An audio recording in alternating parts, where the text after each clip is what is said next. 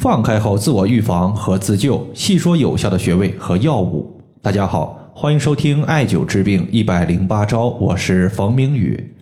有一位朋友呢，在我的微信留言，他说我阳了，从昨天到今天高烧不退，除了吃莲花清瘟，还有没有其他的降低温度的方法？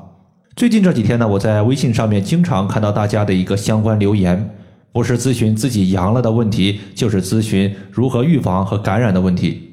前几天呢，我就预防了问题，和大家推荐了一个干姜甘草汤以及肺腧穴加足三里穴的穴位组合。这两个方法主要是起到一个预防为主。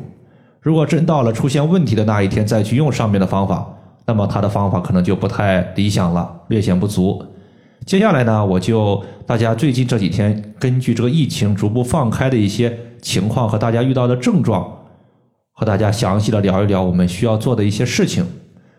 首先，第一个情况呢，就是退烧的问题。你会发现，无论它是寒症的一个表现，还是一个热症的表现，它往往都有一个高烧的问题。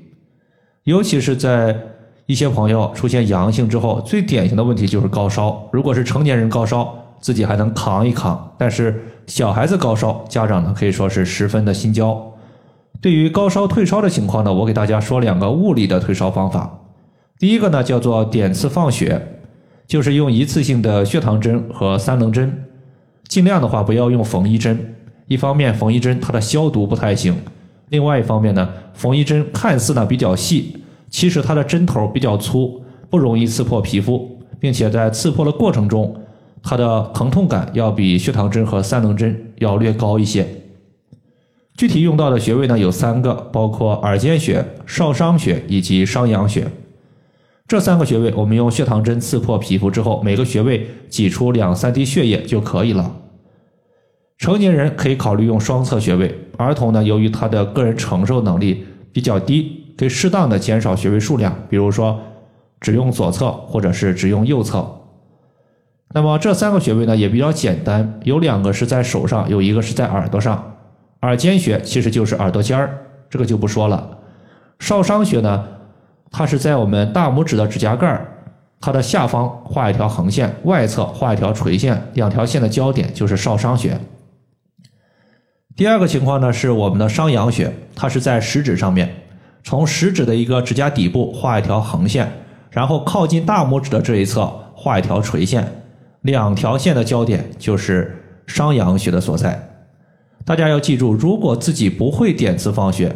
可以考虑用按揉的方法来代替，比如说耳尖穴在耳朵尖儿，那么这个时候呢，我们用手指把耳朵尖儿搓红，也是可以起到类似的效果。当然，它的效果会弱。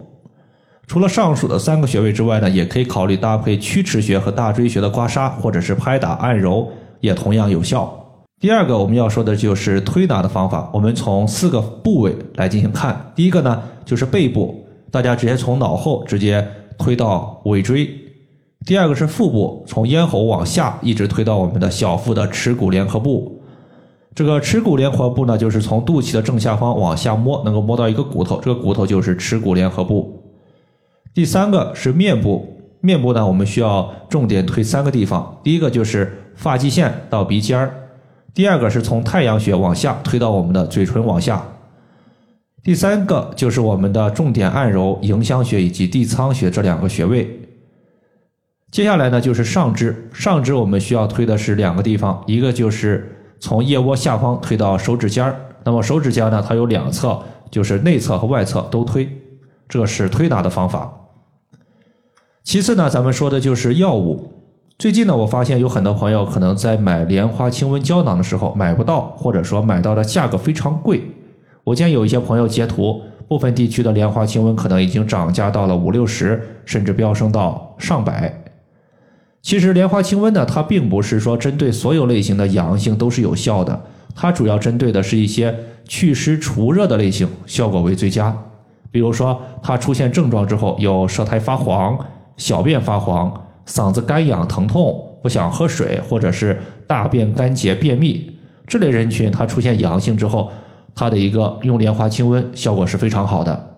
那么反之，你出现之后，它主要是以寒症居多的。这时候就不太适合莲花清瘟，比如说在最开始武汉疫情出现的时候，我们就把它定性为一个寒湿为主的疫情，那个时候如果你用莲花清瘟，可能就不是很理想。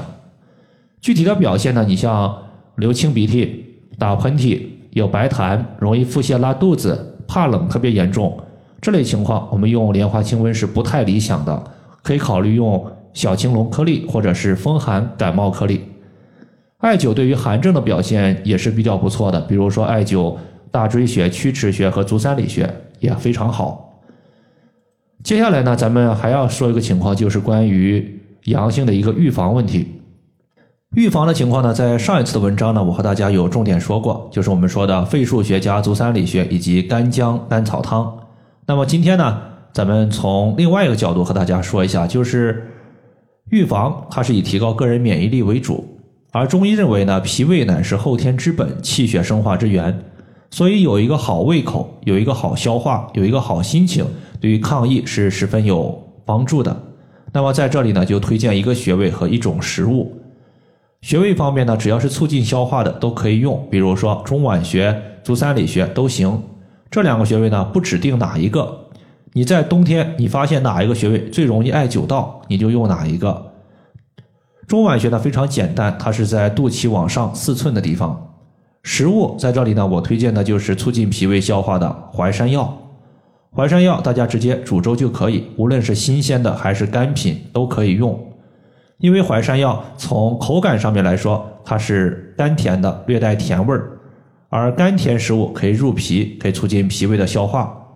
另外呢，淮山药它的肉是色白的，白色入肺，可以提高。肺对于外界邪气的抵抗能力，毕竟新冠它叫什么呀？冠状肺炎，对吧？它其实就是一种肺系病症。以上的话就是我们今天针对疫情放开之后它的一些药物，包括穴位的调治，就和大家简单的说这么多。如果大家还有所不明白的，可以关注我的公众账号“冯明宇艾灸”，姓冯的冯，名字的名，下雨的雨。感谢大家的收听，我们下期节目再见。